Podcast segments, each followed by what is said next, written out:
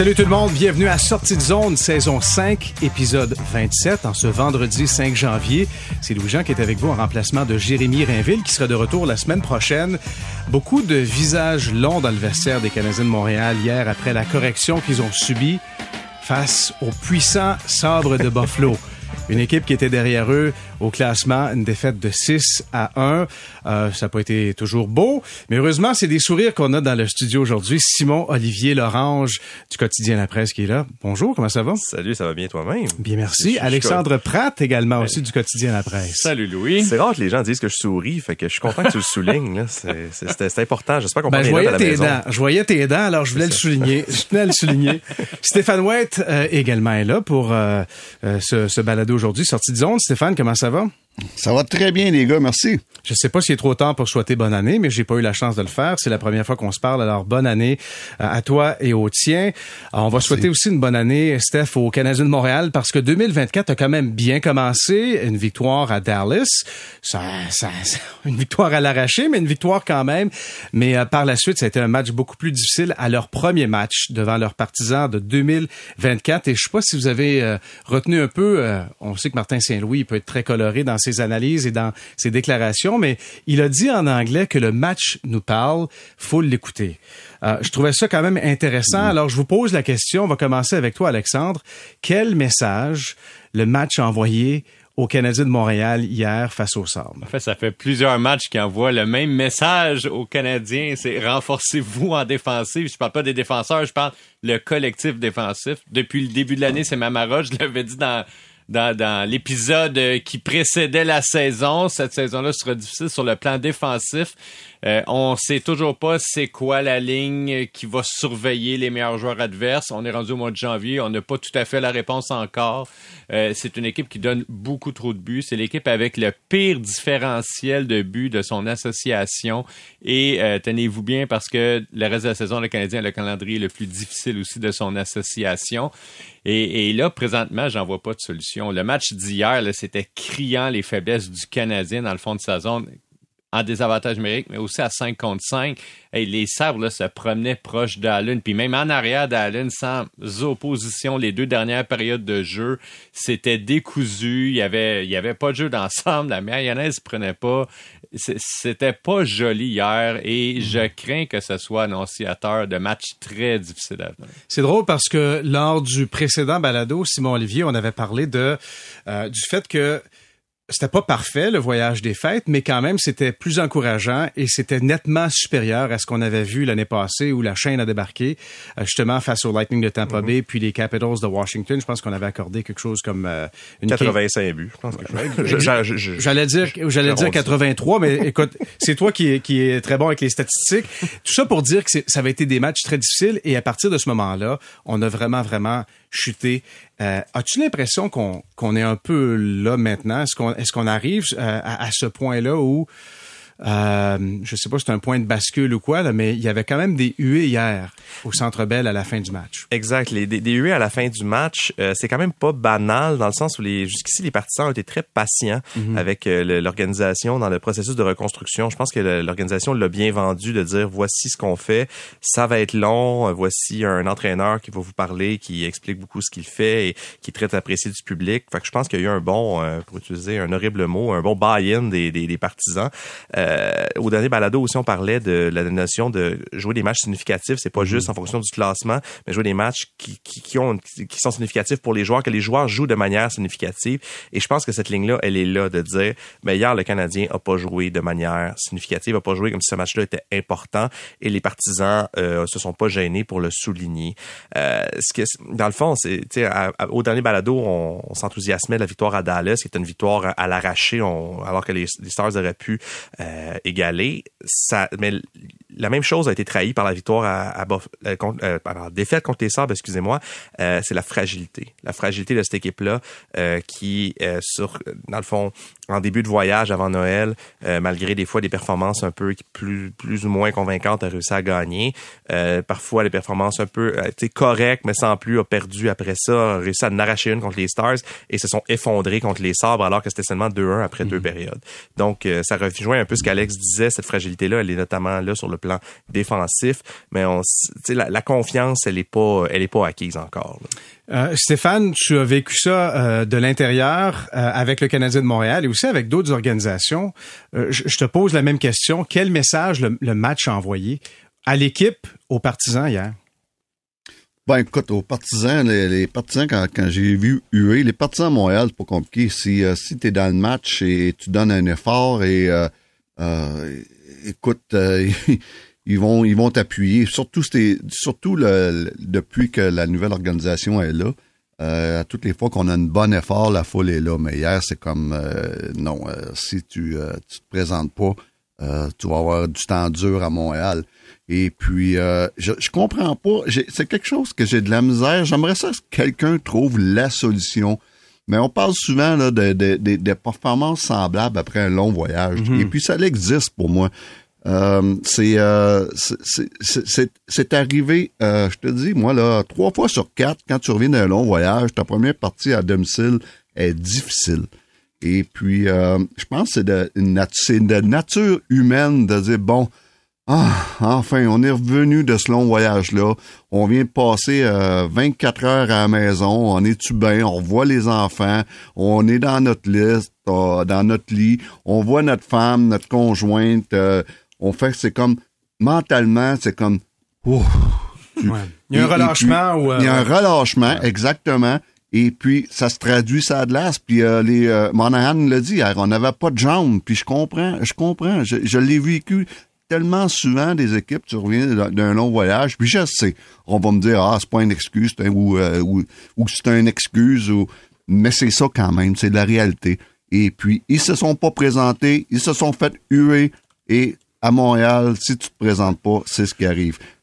C'est que les, partisans sont prêts à pardonner bien des choses cette année, mais pas le manque de ne pas se présenter. Mais tantôt, tu avais une bonne question, Louis. Tu demandais, ah, les gens, ils ont acheté là, ce concept-là, puis là, on sent que c'est peut-être un petit peu en train de... Moi, je pense que ça commence à devenir fragile. Oui, ce l'est. Puis moi, ce que je remarque, euh, il y a une différence entre les gens qui assistent au match et ceux qui commentent les performances de l'équipe, notamment sur les médias sociaux.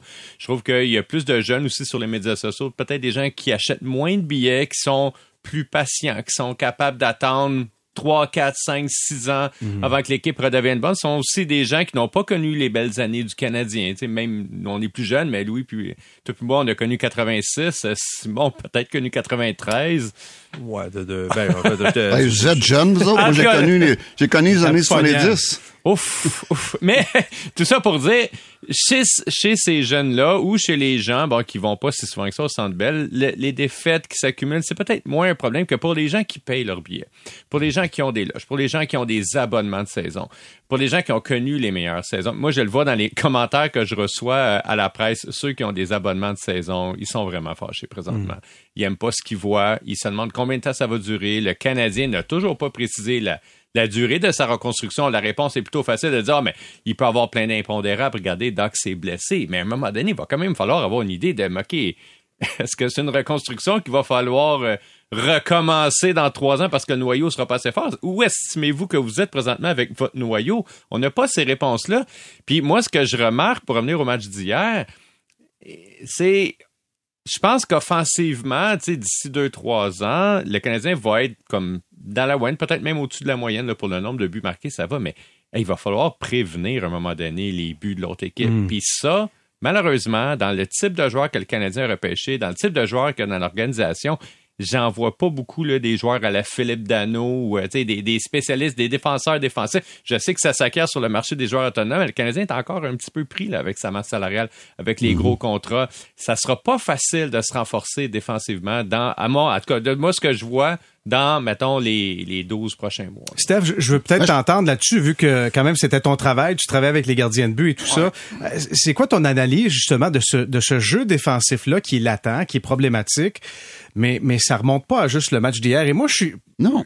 D'ailleurs, je suis d'accord avec le fait, puis j'en ai parlé hier, j'ai posé la question à, à, David Savard, pas que je voulais y, y, lancer une fleur, mais je crois aussi que le retour, euh, c'est normal, je, je, je crois, puis écoute, si on voulait compiler des statistiques, sûrement qu'on le verrait, que c'est pas facile de revenir d'un voyage et c'est pas juste à Montréal où ça peut être difficile, c'est comme ça depuis des années à travers la ligue. Mais le jeu défensif est problématique, ça tout le monde le sait, tout le monde le voit. Alors, comment on le vit à l'interne, selon toi, actuellement? Parce que quand je regarde les images de Martin Saint-Louis après un mauvais but ou des choses qui reviennent euh, match après match après match, il commence à, à, à avoir à vraiment être impatient et tanné. Là. Ben, des fois, j'ai comme l'impression que les coachs sont dépassés euh, parce que euh, on sait, on fait quoi, on sait pas quoi faire, euh, on le règle pas, il n'y a rien qui s'améliore. Parce que ça prend, c'est pas une affaire de talent, ça, jouer bien jouer défensivement. Et puis, euh, c'est, une, c'est une affaire d'engagement. Et puis, les joueurs sont pas engagés. Puis, euh, je veux pas blâmer les défenseurs. Les avants sont mêlés dans notre zone. Les avants, souvent, sont pas disponibles pour nos défenseurs. Nos avants, ils, manquent des couvertures incroyables dans notre zone. Fait que c'est pas seulement des défenseurs. Donc, c'est un- c'est une question d'engagement d'équipe. Cette équipe-là est clairement pas engagée. On a-tu. Et comme je, je répète, ça c'est pas une question de talent, parce que ça prend pas du talent jouer défensivement, ça prend de l'engagement. Puis à un moment donné, si on n'a pas cet engagement-là, c'est peut-être que les joueurs ne savent pas quoi faire. Et puis s'ils savent pas quoi faire, mais ça devient sur qui? Sur le groupe d'entraîneurs. Et c'est c'est là que je me pose une question. On est capable euh, de, de faire de faire, de faire jouer cette équipe-là défensivement? Je commence à avoir un gros doute. Sur, euh, sur le même thème, en fait, puis je veux, je veux être prudent parce que je veux pas être celui qui lance la pierre aux, aux entraîneurs, mais euh, je trouve que le désavantage numérique aussi, en fait, je, je me pose le même genre de questions quand je vois le désavantage numérique qui ne progresse absolument pas. Euh, c'est vraiment, puis Saint-Louis a été questionné là-dessus et hier soir et ce matin, il était peu, peu plus local ce matin. Euh, il parle beaucoup d'erreurs individuelles. Euh, je veux bien, mais si c'est que les erreurs individuelles, ça veut dire qu'il n'y a pas les bons individus sur la glace parce que ça se fait jouer en désavantage numérique. En faut- même temps, tu veux mettre qui, Simon non, non, non, non, mais ce que je veux dire, c'est, je dis pas, je dis pas qu'il fait pas les bons choix au sein Ouais. de son équipe, mais ça veut dire qu'au sein de son équipe, il a peut-être pas les, les armes Non, suffisantes ça, pour se défendre. Ce serait ça sa thèse si jamais il dit que c'est seulement des erreurs individuelles, parce que euh, les Flyers de Philadelphie sont une des bonnes équipes en désavantage numérique cette saison, et les Flyers sont à peu près dans le même processus que le Canadien et euh, les Flyers ont certains, certains bons joueurs, mais tu sais, c'est pas une équipe qui est non plus qui regorge d'armes puissantes, mais c'est une équipe qui joue de manière très organisée et qui se défend bien à court d'un homme, alors que le Canadien euh, était mauvais l'an dernier, ils sont encore mauvais cette saison, sais, à 71, 72 Mais c'est la pire équipe depuis deux ans des avantages numériques. Exact, ils ont été la pire équipe en 2023, en tout cas dans l'année calendrier. Quoi classé Euh, 31e actuellement dans la Ligue. Exact, exact. Il y a juste les sénateurs qui font pire, puis les sénateurs, il n'y a absolument rien qui fonctionne présentement. Euh, à chaque ça, ça veut dire qu'on cède plus d'une fois sur quatre. Donc, ça va être c'est c'est un à deux buts par match systématiquement et il n'y a aucune progression. Alors, je, je reviens à la question, à, à l'élément que Stéphane soulève. Euh, Est-ce que c'est les joueurs sont bien préparés? Est-ce que c'est trop compliqué, le, le fameux schéma du diamant? Ou est-ce que les, les entraîneurs sont pas en mesure d'apporter les correctifs nécessaires parce que c'est vraiment un département où il y a aucune, aucune progression. Je me souviens, lorsque Martin Saint-Louis a été embauché, le, le- le point d'interrogation, la question que je me posais, c'était où est l'expérience? Où est le coach ou celui qui peut venir dire, regarde, voici, selon mon expérience, et le, et le nom que j'avais mentionné à l'époque, c'était Jacques Martin. Euh, Jacques Martin que je connais très très bien, tout ça, et que j'apprécie comme entraîneur. Euh, et je suis pas sûr qu'il a toujours été nécessairement apprécié ici à Montréal, mais c'est un, un coach d'expérience. On le sait évidemment, il est de retour maintenant derrière le banc des sénateurs euh, sur une base intérimaire. Mais je me posais la question si, avec l'inexpérience, et moi non plus, je veux certainement pas lancer de pierre à Martin Saint-Louis. J'adore sa candeur, j'adore son humilité quand il dit, si tu quoi, j'ai pas préparé mon équipe là-dessus, on n'a pas travaillé sur telle chose, et dans tel scénario, je l'avais jamais vécu, c'est nouveau pour moi. Il a pas peur de le dire, Non. alors qu'il y a pas beaucoup de monde dans la Ligue nationale qui dirait ce genre de choses-là pour dire, savez-vous quoi, là-dessus, l'erreur, c'est à moi qu'elle revient parce que on l'a pas travaillé, j'étais pas prêt, puis je savais pas comment réagir dans telle situation. Ça, je l'apprécie. Et Martin Saint-Louis, c'est un coach de la Ligue nationale de hockey. Mais la question que je me pose, c'est est-ce qu'il pourrait peut-être bénéficier Jacques Martin, il y a une job, là, mais d'un genre d'une personne comme ça, qui lui a tout vécu, qui ne cherche pas à voler sa, job, puis qui pourrait dire, savez-vous quoi, voici. Voici telle affaire, voici telle situation. Et des fois, je me pose la question, c'est pas quelque chose qui pourrait aider le Canadien. Ben, oui, euh, non? oui pour certaines situations. Tu sais, je trouve que euh, oui, par exemple, pour euh, la psychologie d'une équipe de façon générale. Tu sais, avoir vu plusieurs expériences différentes, mais du point de vue du coach. Parce que ce qu'on nous répète souvent chez le Canadien, c'est Martin Saint-Louis, il a tout vécu. Il a vécu toutes les situations. Tu sais, il- ça a été du joueur non repêché à la star dans la ligue. Comme Il a tout vécu Ouais, oui, comme il- il a joueur. tout vé- bon, C'est ça, comme joueur, mais pas comme entraîneur. C'est pas la même chose d'être des deux côtés de la culture. Je, je peux parler en toute connaissance de cause. Simon aussi, d'ailleurs. Tous les deux, on a été et employés oui, et boss dans notre vie, c'est pas la même dynamique du tout. C'est pas les mêmes problèmes. Euh, c'est pas le même niveau même de responsabilité. Tu sais, quand t'es entraîneur, t'es le responsable. Si ça va mal, c'est toi qu'on blâme, c'est toi qui vas passer en premier avant tes joueurs. Et là, on est dans des situations difficiles où le Canadien, depuis cinq ans, c'est arrivé cinq fois qu'il a perdu huit matchs ou plus, ce qui était jamais arrivé avant, entre la Deuxième Guerre mondiale depuis 2017.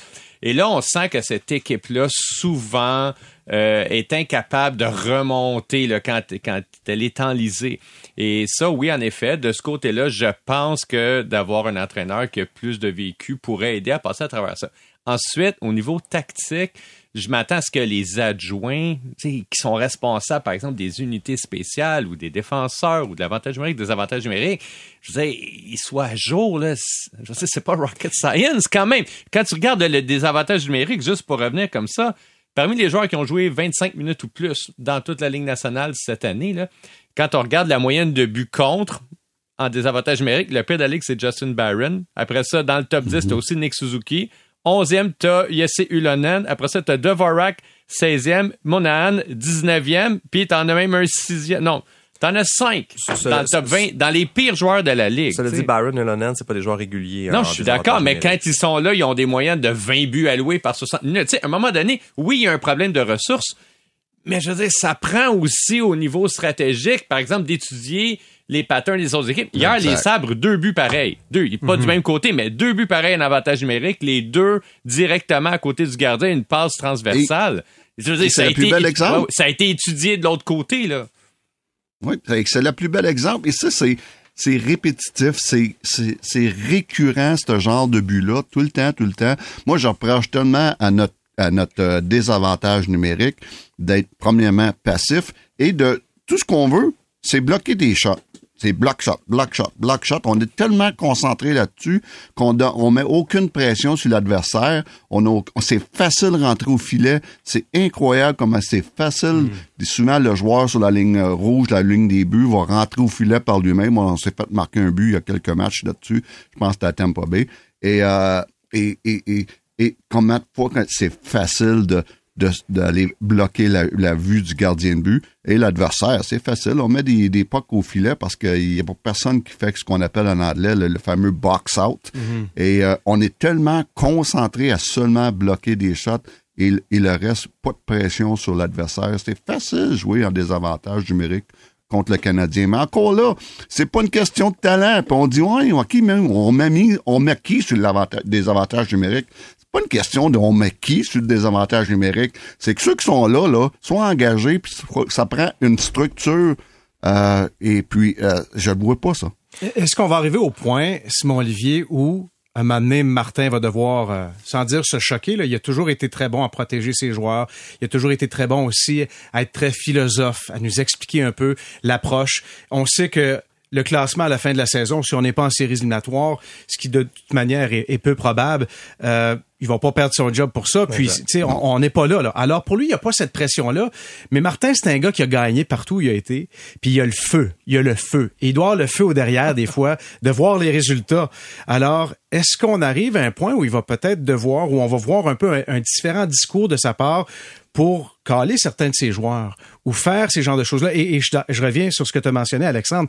Oui, on n'a peut-être pas les ressources. Oui, on n'a peut-être pas la profondeur, mais ça explique pas tout et c'est, c'est pas une, une excuse que je pense qu'on peut utiliser. là.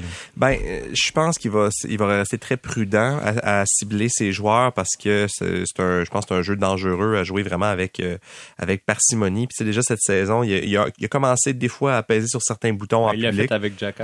Exact, il l'a fait avec Jacky, mais encore là, c'était pas incendiaire. C'était après un match où, il avait, où Jacky avait coûté au moins un but. Ouais. Euh, je pense que Saint-Louis, il veut rest- il veut garder le, pas l'approbation, mais disons, euh, il veut garder les joueurs de son bord, puis c'est de bonne guerre.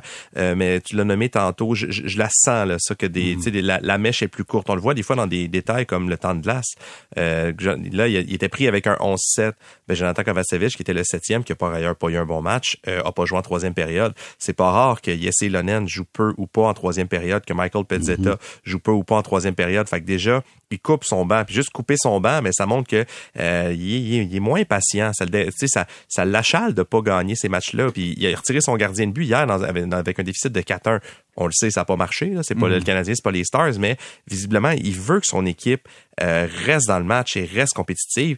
Et euh, effectivement, je m'attends pas. Je sais pas s'il faut qu'il se choque, mais euh, je le je le sens là, que ça, ça, ça, le travaille plus qu'avant. Est-ce a toute l'aide nécessaire de son de ses patrons, vous pensez? Hmm, ça, c'est une excellente question. Pas, pas, pas dans l'effectif. Pas sur la glace, en tout cas, parce que voyant le nombre de blessés s'accumuler, euh, Kent Hughes aurait pu décider d'acquérir un, vétéran en attaque pour le quatrième trio ou un défenseur un peu plus expérimenté pour euh, peut-être envoyer un, pas juste un Jacky à Laval, peut-être envoyer un autre joueur, tu sais, peut-être pas garder Struble, puis je sais que Struble va bien, c'est un exemple, mais tu sais, peut-être apporter un, un, vétéran, un sixième qui euh, fait juste stabiliser certaines situations, qui serait pas coûté cher. Euh, c'est pas arrivé vraiment. Ben, Kent Hughes a les yeux rivés sur le, le, portrait global et pas sur le quotidien. Et Saint-Louis, s'il y a de l'aide de ses patrons, il y a peut-être du soutien euh, au quotidien, ben, dans l'effectif, non, il y en a pas. Messieurs, on va s'arrêter quelques instants parce qu'Alexandre, je pense que tu viens de lancer, tu viens de lancer quelque chose d'assez intéressant. Est-ce que peut-être la réponse est extérieure? Est-ce qu'on peut peut-être faire quelque chose pour donner un coup de pouce à cette équipe-là? On s'arrête quelques instants. Vous écoutez le balado Sortie de zone.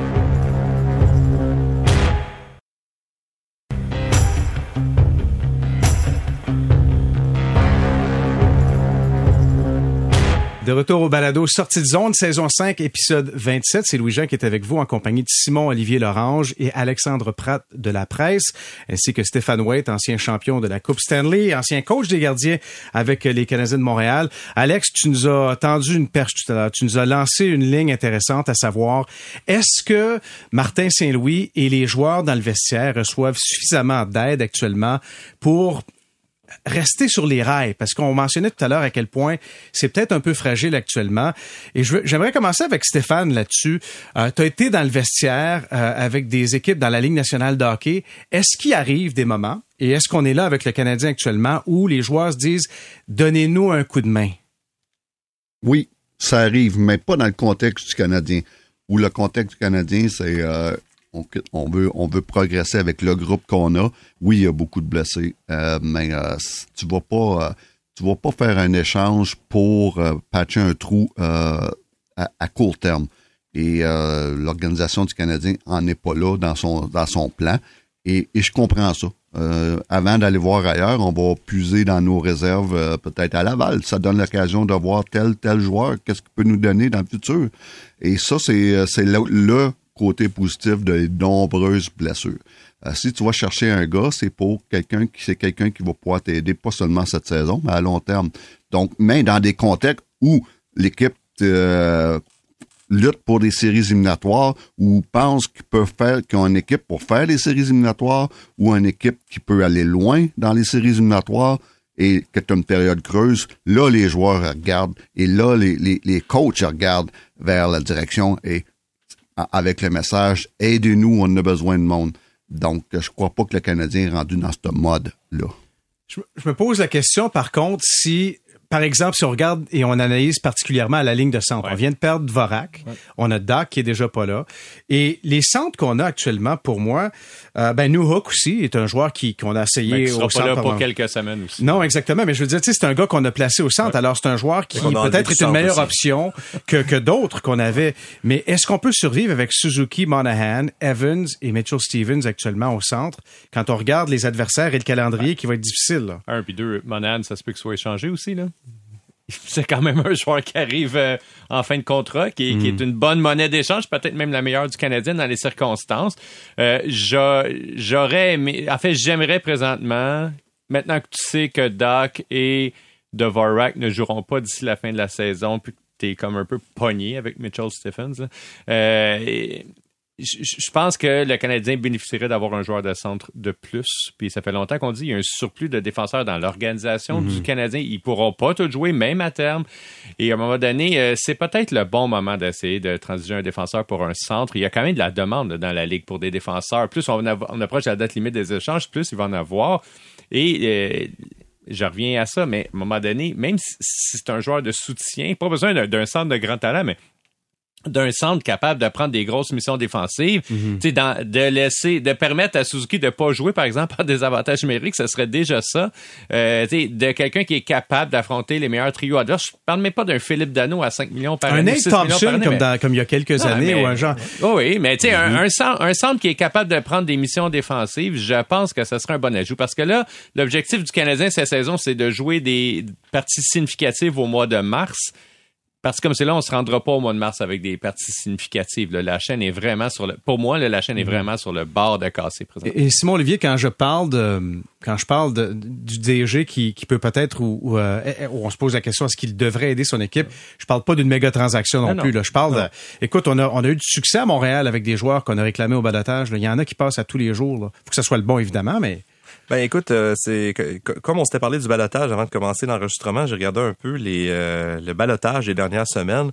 Euh, c'est mince. Il y a pas, euh, l'occasion. C'est plus, c'est plus vraiment après le camp d'entraînement généralement que ou que les, les équipes vont plus justement patcher un trou. Tu sais, je regarde, je vois qu'il y a Tobias Bjornfurt qui a été sélectionné par Vegas cette semaine, un défenseur. euh, tu sais, c'est pas, c'est- dans la démarche du Canadien, c'est pas un gars qui les aurait aidés vraiment, c'est un jeune joueur. Sinon, il n'y a pas vraiment de vétéran. Moi, si vois-tu, Alex, il parle d'un joueur de centre. Moi, je pense que Mitchell Stephens, dans les circonstances, c'est pas une mauvaise, c'est pas une mauvaise solution. Un vétéran qui, euh, qui, qui a joué dans la Ligue nationale, qui a peut-être une centaine de matchs joué dans, dans la Ligue, ou plus, plus proche de 80, 87, excusez-moi puis qui tu sais qui est pas de trouble dans le fond si on veut euh, qui oblige pas le Canadien à rappeler un jeune de Laval qui tu sais qui prend un peu la, la, la chaise pour reprendre le, le terme à la mode la chaise d'Alex Belzil l'année passée peut-être qu'il est moins populaire auprès des, des partisans parce qu'on le connaît pas mais j'ai l'impression que c'est pas de trouble tu sais c'est un c'est un gars qui est assez efficace au cercle des mises au jeu qui contribue à des avantages numériques. Je pense que sur justement au balotage ce serait dur d'améliorer un Mitchell Stephens. Euh, moi je pense que c'est sur sur les ailes que présentement c'est c'est compliqué parce qu'on a euh, tu sais Jesse Je, je sais qu'il y a toute une une, une tranche de partisans qui tripent sur son cas, mais Jesse Lonen, c'est un non-facteur pour le Canadien. là. Il contribue à virtuellement rien. Euh, il se passe rien sur la glace quand il est là. Yoel Armia, il faut il- dire que son rôle est aussi très, très, très limité. Alors, je suis pas sûr qu'on ben, il a est limité, vraiment, on mais l'a mis quand- dans la meilleure chaise. On l'a pas mis dans la meilleure chaise, mais là, dans les derniers matchs, puis en fait, depuis que Alex Newhook qui est blessé et Tanner Pearson, il y en a des places à prendre sur les trois premiers trios et Jesse Lonen est pas capable de les prendre ou quand on lui donne des chances, peut-être qu'on lui donne pas assez de, de laisse, mais euh, il les saisit pas. Yoel Armia, c'est un gars qui pourrait être retiré de la formation n'importe quand, malgré qu'il contribue en désavantage numérique. C'est un des rares qui, est- qui est bon. Alors, je pense que c'est de, de l'aide, si on veut, ce serait peut-être justement sur, sur à l'aile du quatrième trio, du troisième trio. Euh, Michael Pezzetta, c'est pas un joueur qui a besoin de jouer, de disputer tous les matchs. Là, puis peut-être justement que qu'un joueur plus rassurant entre guillemets, ça pourrait un peu stabiliser la situation. Puis tantôt j'ai parlé de la situation d'un d'un vétéran en défense. En- ce qui rend ça compliqué en défense, c'est qu'il y a déjà beaucoup de monde. Et là, il faudrait commencer à jouer avec le balotage et tout. Fait que je vois pas ça arriver. Mais moi, non, je pense pas que Mitchell Stephens c'est un, problème dans la situation. Ouais, je suis d'accord, je suis d'accord avec toi. Moi tout, je, je trouve qu'il fait quand même une bonne job dans les circonstances. Et puis pour les trois autres centres, mais écoute, euh, Suzuki n'a pas de trouble avec ça, Monahan n'en a pas de trouble avec ça. Euh, à court terme, Jake Evans sur le troisième trio, écoute, il peut faire, il peut faire une, job euh, euh, décente. Mais le côté positif, c'est qu'on parle d'un Ilonen. Le côté positif, c'est que on, on est en train de l'évaluer. Et puis, on a, il donne des chances. Puis ça, c'est sa chance. Et puis, à un moment donné, mais c'est à lui, c'est à lui de dire, regarde, euh, faut que j'en- faut que j'embarque dans le train. Sinon, euh, si je suis pas capable d'embarquer dans le train, je, peux- je, peux- je perds peut-être la chance de ma carrière de m'établir dans la Ligue nationale. Et ça, pour le Canadien, à quelque part, c'est, c'est, on, on, on- on- ça force, la situation force, force qu'on va savoir s'il il peut jouer avec nous autres, dans- il peut-tu nous aider dans les prochaines années? Le gars va peut-être prendre sa chance ou il, va peut-être se euh, se pendre. Et puis, euh, ça, c'est le, côté positif des blessures dans les circonstances où, le Canadien aspire pas aux séries. Donc, c'est un bon exemple. Et puis, euh, là, on a rappelé Heinemann. C'est un autre, c'est la même situation que Ilonen. C'est une chance pour lui de montrer au- à l'organisation je peux-tu faire partie du futur ou non. Et ça, c'est le côté positif des blessures. Ça- Mais tu trouves pas ça, euh, euh, Stéphane, tu trouves pas ça comme dire, inquiétant de voir que ces joueurs-là, justement, ne prennent pas leur place malgré toutes les blessures dans l'alignement présentement? C'est leur Oui. chance Ça présentement. l'est, ça l'est. Mais euh, écoute, euh, à quelque part, ça, ça, ça, va dire, ça va donner des réponses aux Canadiens. Ça va donner des réponses. Oui, c'est inquiétant. C'est inquiétant pour euh, Ilonen. ça peut être inquiétant pour Heinemann si euh, c'est une chance que c'est une belle chance qu'il va avoir dans les prochaines semaines. Euh, il est en train de, il va peut-être se gagner une place. C'était qu'est-ce qui est arrivé avec Harvey Pinard l'année passée? Il y en a qui vont euh, que ça va échouer, puis il y en a que ça va réussir. Et puis ça, en quelque part, c'est bon pour le Canadien de le savoir. Ouais, euh, juste une question euh, parce que je me suis moi-même posé la question hier. Mitchell Stevens, la mise en échec sur Peyton Krebs. Ouais, c'est bizarre. Est-ce que c'est une punition ou c'est pas une punition? J'ai pas compris moi. C'est une mise en échec qui était. On lui a donné obstruction. Moi, je pense que c'était le. Mais mais le joueur a pas la rondelle. Alors, sincèrement, je me je me disais, ok, on veut-tu enlever tous les coups d'épaule, mais est-ce que c'est parce que le joueur est un peu projeté, puis il est loin? J'ai vraiment pas compris. J'ai trouvé que c'était tellement de mise en échec. Euh, propre, là, je sais pas si on peut le dire. C'est comme si on avait un petit peu puni le résultat de cette qui est tombé sur son coéquipier, sur. C'était un peu spécial parce que t'as comme deux joueurs, en fait, qui convergent, deux joueurs adverses qui convergeaient sur la, euh, vers la rondelle en même temps. Là, les arbitres ont probablement jugé que c'était l'autre joueur qui était plus avancé, d'où l'obstruction du fait de plaquer le joueur qui était pas, c'était bizarre comme punition, honnêtement. Mm-hmm. Je pense, personnellement, comme arbitre, je l'aurais pas appelé, mais c'était bizarre. C'était vraiment bizarre. Stéphane, je t'entends. À tous les fois que c'est rendu un petit peu spectaculaire, une mise en échec, ou euh, ou euh, solide, euh, c'est comme c'est un 2 quasiment automatique. Euh, à un moment donné, c'est, j'ai de la misère avec ça. On est comme dans un no man's land, on a l'impression. C'est, comme, t'as-tu le droit, la, la mise en échec, est-tu encore permise ben, dans, dans la Ligue nationale? Si oui, mais à un moment donné, il va falloir accepter que de temps en temps, ça ben, peut être. Euh, ouais, mais ce qui était bizarre, en fait, c'est que si, tu sais, c'est la punition pour obstruction qui est appelée parce que visiblement, il s'en est pris un joueur que les arbitres jugeaient qui était pas en possession de la rondelle ou en tout cas qui était pas nécessairement celui qui allait prendre la rondelle, mais c'était vraiment serré, là. C'était, tu flippes un 25 cents pour savoir lequel des deux joueurs serait vu en premier à la rondelle. Ouais. Euh, et d'ailleurs, sur la reprise euh, vidéo, là, sur l'obstruction envers le gardien de but, Pezzetta, Stéphane, d'accord, est-ce qu'on a pris la bonne décision ou non? Euh, oui. Ben, en tant qu'entraîneur de gardien de but, je vais dire oui. Euh, écoute, il l'a clairement dérangé dans son travail. il y en a beaucoup qui, qui, qui, dit, qui disent que oui, il aurait pu, il avait le temps de se replacer puis de revoir la rondelle. Mais non, euh, moi, je, vraiment, le, temps qu'il se replace, il avait perdu le, il avait perdu la rondelle des, des yeux et ce que ça a fait qu'il n'a pas eu le temps de batailler pour voir la rondelle. Je suis totalement d'accord avec ça. Ben, c'est parce qu'on nous a montré la séquence au ralenti en disant, regardez, il y a le temps, mais à la séquence en temps réel, il n'y a pas beaucoup de temps. Là. Non, exactement. Au, moment du contact, où justement... non, j'étais d'accord avec ça. en fait, c'est au moment du contact qui, clairement, il perd la rondelle de vue. Parce que dès que le contact, tout ça se passe évidemment très vite, parce qu'on voit qu'il se replace et il est en retard sur le jeu à cause de ça. Fait que, ouais. moi, je, suis d'accord avec Puis d'ailleurs, Martin Saint-Louis n'a pas arraché sa chemise non plus. Il était, ben... Comment, comment il a dit ça ce matin? Il a dit, euh, je suis pas, je, je, je comprends l'appel. Je, je, je l'ai pas aimé, mais je comprends le jugement qui a été rendu. Ouais, il faut protéger les gardiens de but. Mais parlant des gardiens de but, ouais, euh, Devin Levi, le Montréalais, Dollar des Ormeaux, qui mm-hmm. lui euh, a grandi à regarder ton poulain Carey Price, Stéphane, euh, et qui parlait de la chanson là, de YouTube qui joue euh, Fix You juste avant chaque match et tout ça. Il écoute cette chanson-là dans, ses, dans ses écouteurs. L'avant-match hier a décidé de faire du temps supplémentaire parce qu'il voulait s'imprégner du moment. Euh, son histoire, elle est absolument extraordinaire. Mais Stéphane, étant donné que c'est ta spécialité, de voir un jeune comme ça qui vraiment qui, travaille extrêmement fort pour s'établir comme gardien de but numéro un. Qu'est-ce que tu vois en lui comme gardien de but et qu'est-ce que tu as pensé de sa performance hier? Bien, premièrement, j'ai eu la chance de, passer une journée avec lui à Atlas l'été passé. Euh, on tournait des commerciaux pour la compagnie, une compagnie d'équipement de gardien de but. Et euh, c'est moi qui, euh, qui renais les exercices pour les pour commerciaux. Et puis, on a eu la chance de jaser beaucoup. Et justement, il me posait beaucoup de questions sur, OK, comment Carrie faisait ça? Comment Carrie se préparait? Hmm. Comment Carrie pensait dans telle situation? Et puis, euh, c'était le fun. J'ai aimé jaser avec le jeune parce que tu voyais qu'il est intéressé et qu'il veut apprendre. Un jeune super intelligent, une un mot juste de bon jeune. Ceci étant dit, Hier, il a été très bon, très solide. Et c'est pas la première fois qu'un Québécois gardien de hmm. but arrive au Centre Bell et sur l'adrénaline. Et puis, euh, c'est quelque chose de spécial. J'ai eu, je suis souvent venu avec Corey Crawford à Montréal et Corey avait tout le temps ses meilleurs matchs à Montréal et je comprends le, contexte pour le jeune. Surtout, c'était son premier départ au Centre Bell en carrière et il était très solide. Euh, L'autre partie de la question, c'est quoi je pense du, de, de, de, Devin Levi? Euh, son seul handicap, et c'est un gros handicap, c'est sa grandeur. Mm-hmm. Euh, il est 5 et 11, c'est un gros handicap.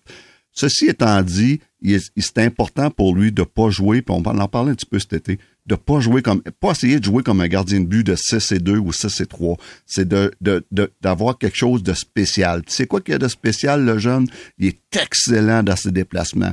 Le jeune joue à l'extérieur un petit peu du demi-cercle, contrairement à la plupart des gardiens de but qui jouent un petit peu à l'intérieur du demi-cercle. Ça, il n'a pas le choix à cause de sa grandeur, mais à cause de ça, il doit développer des, des déplacements latéraux excellents et il est bon là-dessus. Mais la plus grosse chose que jouer de Divan Levi, sa plus grosse qualité qui va faire qu'il va pouvoir s'en sortir dans la Ligue nationale, c'est sa lecture du jeu. C'est un étudiant, c'est un gars intelligent et c'est pas ce qu'on appelle un puck watcher. Il sait tout ce qui se passe en entour de lui et il réagit très bien à cette situation-là. Donc, euh, euh, j'adore le, jeune.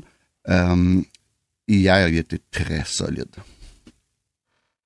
Alexandre, ouais, moi, moi je l'ai connu, moi j'ai connu plus jeune parce que mes, il jouait contre mes garçons ou avec mes garçons là, dans le lac Saint-Louis, puis mes garçons ont le même âge à peu près, ils se sont entraînés aussi ensemble. Euh, je l'ai toujours trouvé très très bon. Je l'ai vu jouer en finale, euh, au demi-finale du midget 3 contre l'équipe de Lévis là, qui avait gagné 40 matchs de suite. Mm-hmm. Ouais, avec euh, Joshua Roy, puis je pense qu'il avait reçu Écoute, au bas mot, ce match-là, 60 tirs au but dans la partie. Puis, il avait volé la série, il avait battu à lui seul trois fois les commandeurs de Lévis dans, dans la même euh, dans, la même demi-finale. Euh, c'est un excellent gardien de but, super intelligent, super fin. Il était dans la cour, puis on a déjà parlé Stéphane en ondes l'année dernière dans le balado. Tu sais, je pense que le Canadien a choisi de ne pas lui donner une chance ou de pas le repêcher à cause de sa taille. Mm-hmm. euh, J'ai jamais compris, puis je l'ai écrit, là, si vous allez voir sur Twitter, au moment du repêchage, le Canadien avait un choix de septième tour cette année-là et il a préféré l'échanger à Chicago plutôt que de repêcher Devin Levi. Chicago, en plus, a repêché Louis Crevier qui, joue dans, la Ligue nationale, aujourd'hui. Puis bon, le Canadien a fait d'autres transactions. Éventuellement, ce choix-là est revenu un Québécois euh, un ou deux ans plus tard. Là.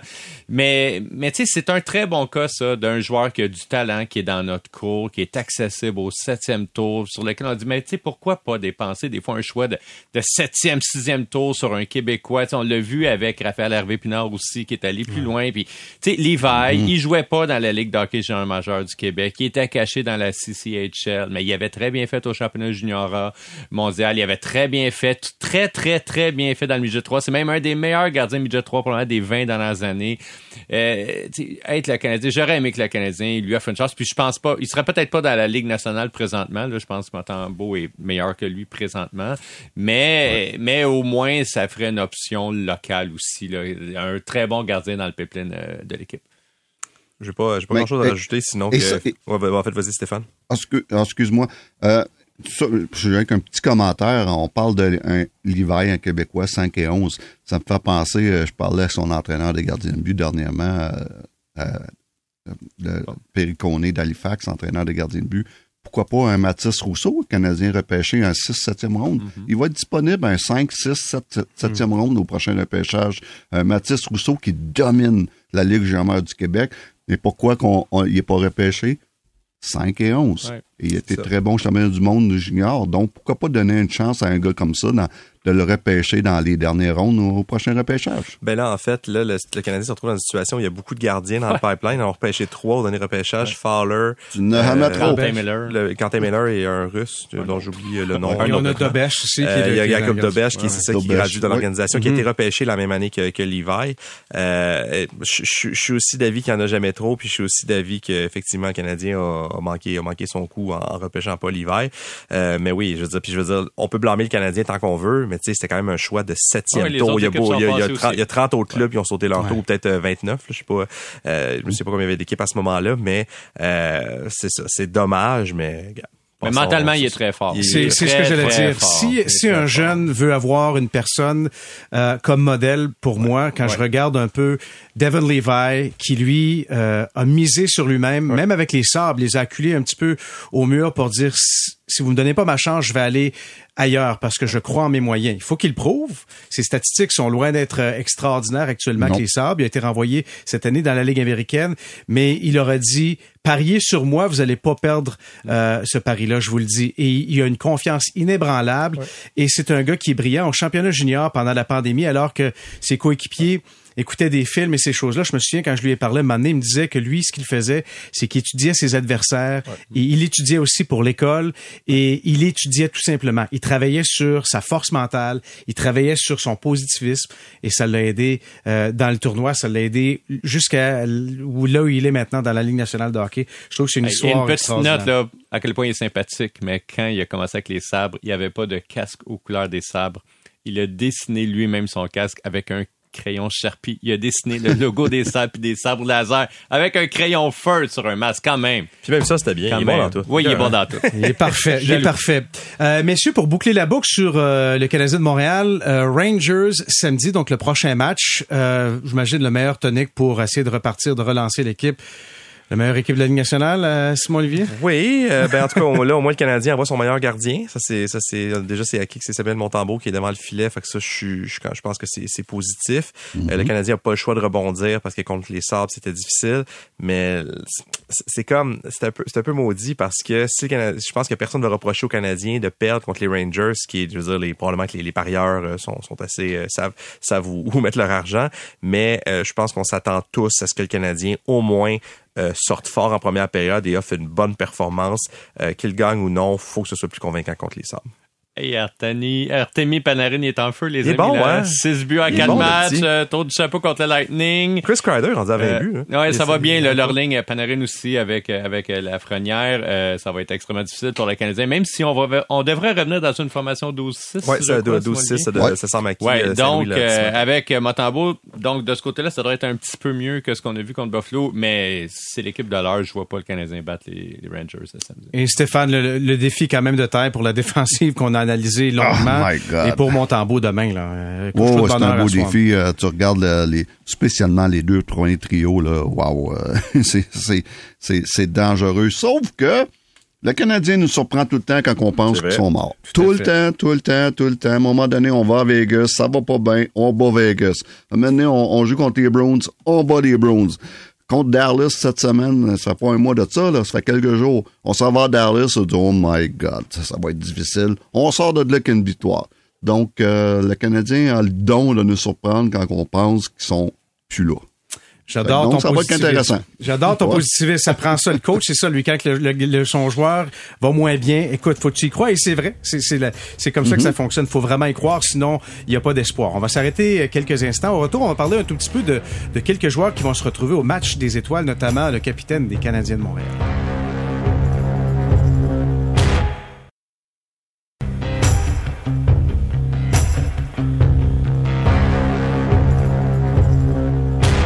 De retour avec Simon Olivier Lorange, Alexandre Pratt du quotidien La Presse et Stéphane Waite, ancien entraîneur des gardiens dans la Ligue nationale de hockey. Euh, Nick Suzuki, pour une troisième euh, fois, va se retrouver au match des étoiles, va se retrouver parmi les meilleurs de la Ligue nationale de hockey. Alors, pleinement mérité. Je pense que c'était une surprise pour personne au sein de l'organisation. Et Sidney Crosby, à 36 ans, 19e saison, il sera également. Et je ne sais pas si vous avez surveillé un petit peu les Penguins de Pittsburgh, mais depuis le 12 décembre, c'est l'équipe qui a gagné le plus de matchs. Mm. Et là, on commence à grimper au classement. Et si on réussit à se qualifier pour les séries éliminatoires, il va falloir, je pense, considérer ce que Sidney Crosby est en train de faire parce qu'il porte cette équipe-là sur ses épaules actuellement. Euh, ben, quand on parle, tu sais, chaque année, on s'ostine un peu pour les, trophées à la fin de saison. Euh, si les Penguins accèdent aux séries, ben le trophée Hart, ça va être difficile de pas, pas, pas considérer Sidney Crosby. Puis Évidemment, là, Kucherov est en feu et probablement que McDavid va encore faire euh, je sais pas combien de points.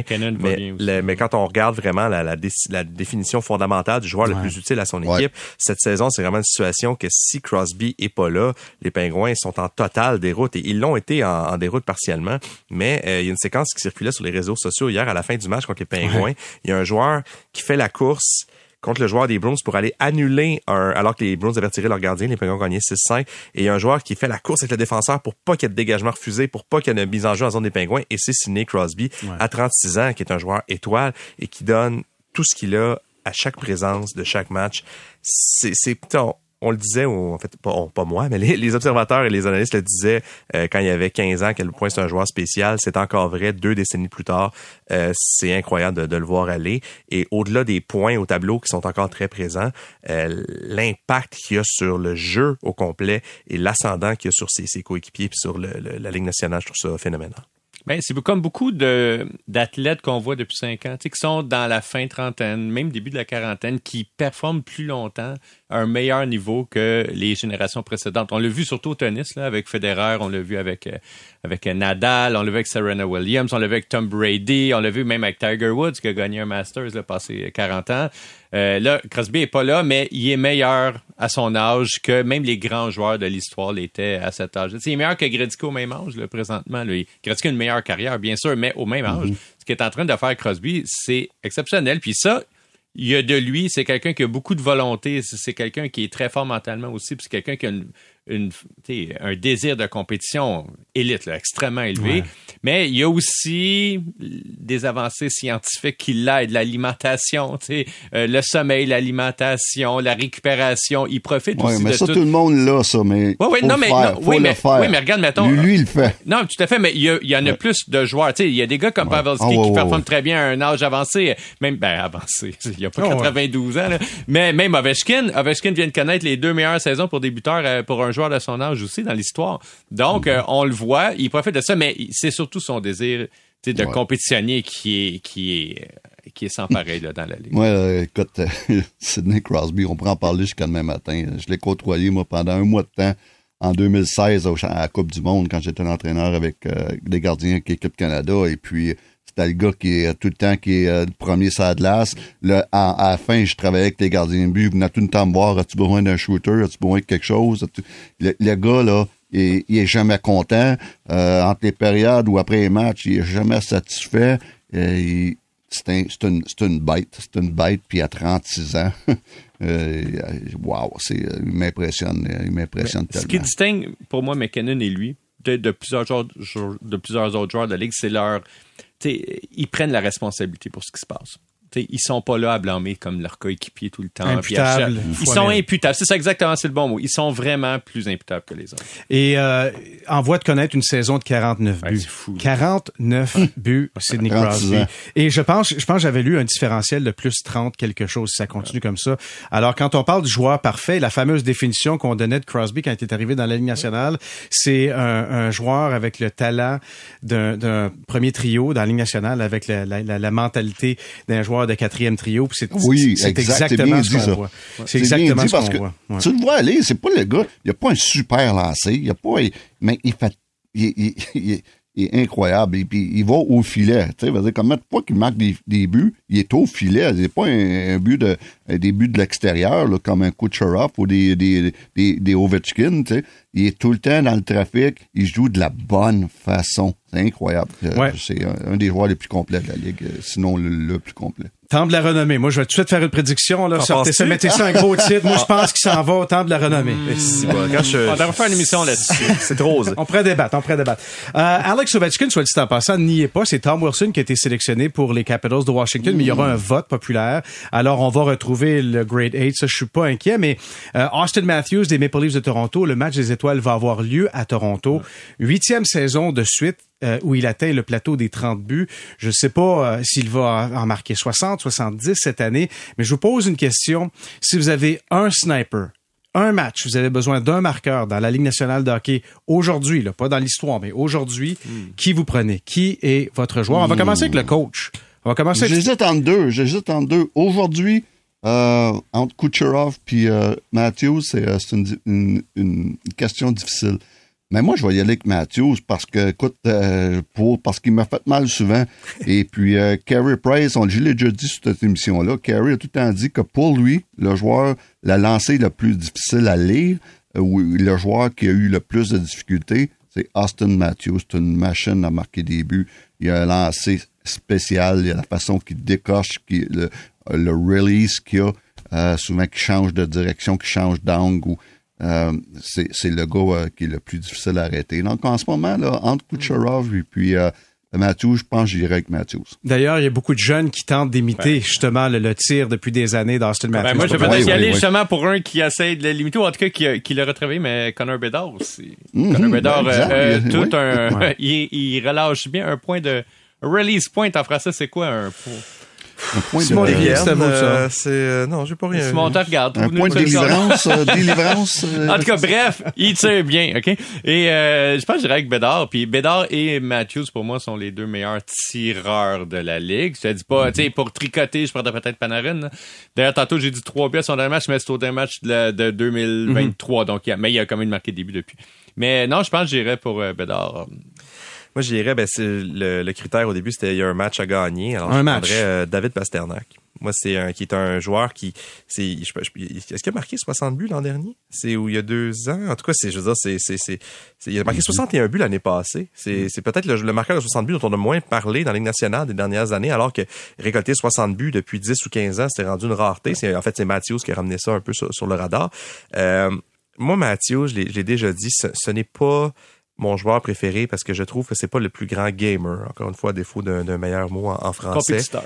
Le plus grand compétiteur, merci. Euh, c'est un un marqueur. compétiteur ex- quand c'est le temps. C'est ça, Euh, quand ouais, c'est le temps. C'est un marqueur Ouais, exceptionnel. Alors, si j'ai à choisir un marqueur qui peut- peut-être, même, pour moi, il est au niveau de, de Matthews, peut-être cette saison est un peu en retard, mais David Pasternak, qui, qui, qui, a, qui a grandi dans une culture de très haute compétition, euh, c'est mon homme quand c'est le temps de marquer un but. Euh, messieurs, pour euh, boucler la boucle, pour clore notre balado, euh, un ancien des Canadiens de Montréal, Jonathan Drouin, qui va extrêmement bien, qui semble avoir vraiment retrouvé ses repères avec l'Avalanche du Colorado, joue sur le premier trio avec McKinnon et, et Rantanen, euh, et a mérité. On lui a pas donné ça, là, enveloppé avec une boucle au départ. Là. Il a fallu qu'il mérite cette place, mais il joue du très bon hockey. On le voit à l'intérieur. On le voit des fois se retrouver là où ça fait parfois mal. Des fois, c'est une chose qu'on lui reprochait à Montréal. Euh, tu l'as vu dans le vestiaire lorsqu'il était avec le Canadien de Montréal, Stéphane. Euh, est-ce qu'il est reparti? Est-ce que est-ce que c'est d'être loin de Montréal, selon toi, qui fait en sorte que euh, qu'il peut connaître les moments qu'il connaît? C'est plus d'un point par match au cours des dix derniers matchs avec l'Avalanche du Colorado. Est-ce que tu as confiance que, que le déclic a eu lieu? Ben, il y a deux choses. Premièrement, euh, il est quand même sixième marqueur de, de l'Avalanche, qui, qui est pas rien. Euh, et puis, euh, une des choses, premièrement, c'est qu'il est en santé. Il n'a pas manqué de match cette saison à cause des blessures. Il y a été une coupe de matchs qu'il n'a pas joué, qui a été euh, euh, laissé de côté, mais il n'a pas été blessé. Ça, c'est la première des choses. Mais la plus grosse affaire, c'est, et je l'ai dit, puis même ma dernière année à Montréal, je, je le pensais, je le disais pas, mais je le pensais, c'est que Jonathan Drouin, le plus, la plus meilleure affaire qui pouvait pas y arriver, c'était à sortir de Montréal. C'est un gars qui a eu beaucoup de difficultés. C'est un gars qui s'en faisait beaucoup euh, avec sa production. C'était- c'est un- il s'en faisait beaucoup tout ce qu'on disait sur lui. C'est un gars qui a eu de la misère à, à- à jouer avec une certaine pression à Montréal. Et la meilleure chose qui pouvait pas y arriver, c'était de sortir de Montréal. Parce que le talent, tout était là. C'est un des bons passeurs que le Canadien a eu dans les dernières années, mais il y a deux choses. Pas capable de jouer avec une certaine pression, avec, une cer- des, des attentes, des certaines attentes. Et l'autre chose, pauvre gars a été blessé souvent et, et les blessures et la maladie. C'est, si tu peux te poser la question, est-ce que le déclic est arrivé? Je sais pas si le déclic est arrivé, mais il y en a un déclic qui est arrivé. Parce qu'écoute, euh, non seulement a-t-il euh, marqué, a obtenu beaucoup de points récemment, mais il a joué presque 25 minutes dans la victoire de l'Avalanche hier soir contre les Stars de Dallas. La- L'Avalanche, de la manière qu'ils sont coachés, c'est, assez particulier. euh, c'est-à-dire que tu fais partie d'un cercle de confiance ou pas. Hier soir, je vous dis, je vous dis rapidement le, le temps de glace des, des principaux attaquants. Mikko Rantanen, 28-29. 28 minutes 29, un attaquant. Nathan McKinnon, 26-47. Drouin, 24-57. Nishushkin, 24-16. On descend. Miles Wood, 15-31. Il n'y a aucun attaquant qui a entre 15-31 et 24-16. Après ça, on descend à 12-48, 12-11, 11. Donc, c'est vraiment, il y a les, les, les, les tops et il y a les autres. Et ça, ça les sert assez bien parce qu'ils ont une fiche gagnante cette saison. Et présentement, Drouin, il a fait sa place, tu l'as dit tantôt, au top. Mais tu sais, c'est un gars qui, il y a quelques semaines, jouait 10 minutes par match. Je pense qu'il a même été laissé de côté un- Oui. un- au moins une Oui, fois. oui, une coupe de Euh, deux matchs en. Donc, il y a un déclic qui s'est produit, mais il reste encore une demi-saison à jouer. Est-ce qu'il va maintenir ce rythme-là? En fait, moi, je lui souhaite, parce que je veux dire, son, on- Stéphane l'a dit, on le sait le talent qu'il a, et euh, je, je souhaite, je souhaite du bien à tout le monde dans la vie. Là. Je pense qu'effectivement, ça n'a pas été facile les années à Montréal, puis s'il peut être heureux puis avoir du succès au Colorado, euh, ben bra- bravo, tant mieux pour lui. Mais je, vais- je vais attendre un peu avant de dire c'est fait. Mais malgré son âge, malgré son cheminement, rapidement. Je, vais- je vais, ça va m'en prendre un peu plus que ça.